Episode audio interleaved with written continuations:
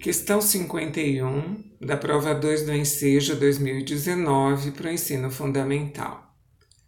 Durante uma viagem, Pedro, João e Carlos gastaram juntos 450 reais. João gastou 30 reais a mais que Pedro e Carlos gastou 60 reais a mais que João. Nessa viagem, quanto João gastou?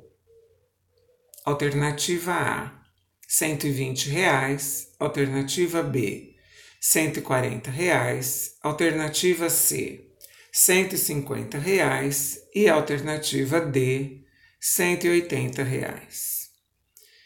Eu vou sugerir que para a resolução desse problema seja montada uma equação. Então, nós vamos chamar da letra P o Pedro de J, o João e seu Carlos, e a informação de que gastaram juntos 450 reais será representada pela sentença matemática P mais J mais C igual a 450. Outra informação que nós temos é que João gastou 30 reais a mais que Pedro então eu posso dizer que J é igual a P mais 30. A outra informação é que Carlos gastou 60 reais a mais que João. Se João é P mais 30, eu posso dizer que Carlos é P mais 30 mais 60. Juntar estas três informações também dá 450 e passamos a ter uma única letra P. Ficamos assim: P mais P mais 30, mais P mais 30 mais 60, igual a 450.